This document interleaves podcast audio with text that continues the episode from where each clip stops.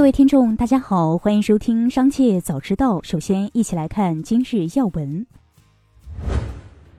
五八同城赶集直招调查显示，春节假期结束后的三天，求职投递简历量环比上涨百分之七十三点九四。从薪资层面看，招聘需求，全国招聘需求量排名前二十五的城市中，招聘企业平均月薪为八千二百零三点五六元，与去年持平。上海招聘平均月薪全国最高，达到一万零六百零五元；深圳为九千九百零三元，广州为九千二百六十六元。继续关注企业动态。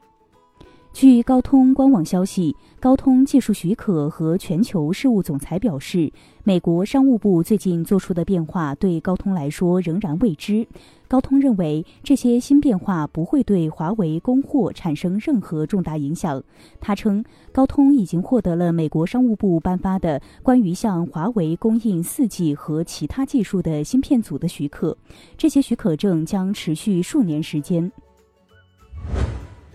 此前有传言称，iPhone 十四 Pro 系列全部版本自二月五日起将迎来七百元优惠，范围几乎覆盖所有授权门店。在微信小程序 Apple 授权专营店上，iPhone 十四 Pro 系列已经显示降价七百元，个别电商平台的 iPhone 十四 Pro 系列领券立减八百元，降价幅度更大。一名苹果授权经销商线下门店店员表示。目前店内 iPhone 十四 Pro 产品未降价，门店暂未接到降价通知。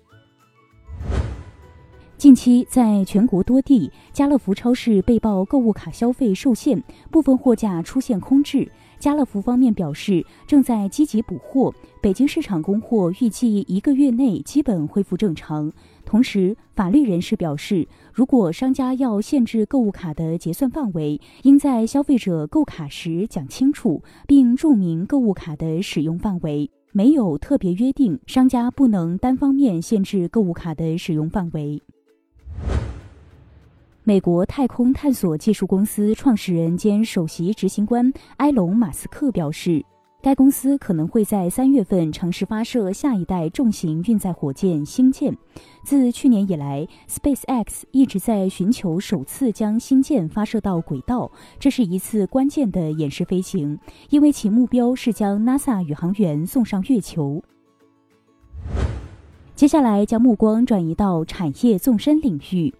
半导体产业协会近日发布的数据显示，二零二二年全球芯片销售额从二零二一年的五千五百五十九亿美元增长了百分之三点二，达到创纪录的五千七百三十五亿美元。二零二二年第四季度芯片销售额同比下降百分之十四点七，至一千三百零二亿美元，比二零二二年第三季度的销售额低百分之七点七。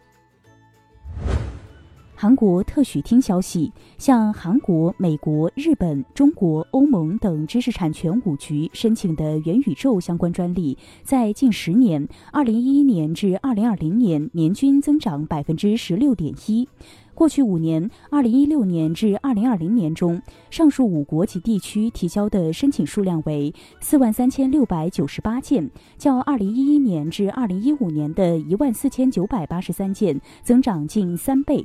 从申请者的国籍来看，以2011年至2020年为准，美国最多，其次是中国、韩国。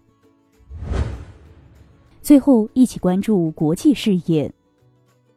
据英国《每日电讯报》援引一份未公布的政府报告报道称，英国央行和财政部认为，英国可能需要在2020年代末创造一种央行数字货币。报道称，英国央行行长贝利和财政大臣亨特在联合报告中称，现在承诺建造央行数字货币的基础设施还为时过早，但我们相信做进一步的准备工作是合理的。